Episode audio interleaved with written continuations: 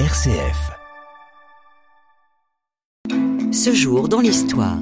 Aujourd'hui, c'est le 15 décembre. Nous sommes sous la monarchie de Juillet. Louis-Philippe est roi des Français. Le 15 décembre 1840, les cendres de l'empereur Napoléon Ier, qui ont quitté l'île britannique de Sainte-Hélène, sont déposées aux Invalides à Paris. Cent ans plus tard, jour pour jour, le 15 décembre 1940, sur le conseil de l'ambassadeur d'Allemagne en France, Otto Abetz, Adolf Hitler décide du rapatriement du corps du fils de Napoléon, l'Aiglon, aux Invalides. Se déroulant en pleine crise des relations entre le Reich et Vichy après le renvoi de Pierre Laval du gouvernement, la cérémonie manquera son effet de promotion de la collaboration. Les Parisiens goguenards murmureront Ils nous prennent le charbon et nous renvoient les cendres. Jour de fête en Belgique.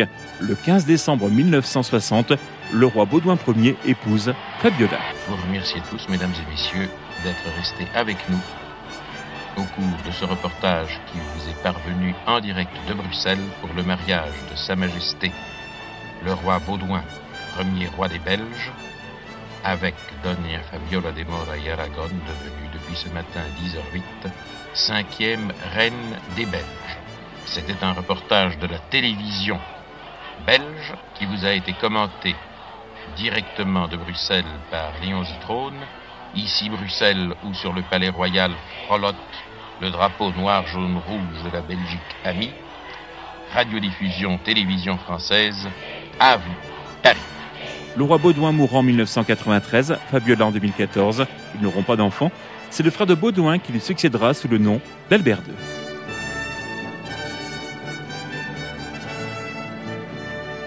Jour de vote en Espagne, le 15 décembre 1976.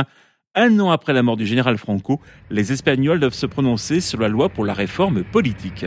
Pour la première fois depuis 40 ans, les Espagnols ont voté librement. Les urnes sont transparentes et en cristal.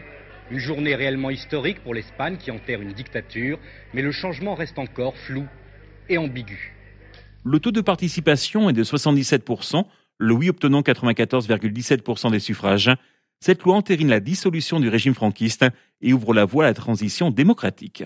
Ce jour dans l'histoire. À la page culture, naissait le 15 décembre 1907 l'architecte et designer brésilien Oscar Niemeyer.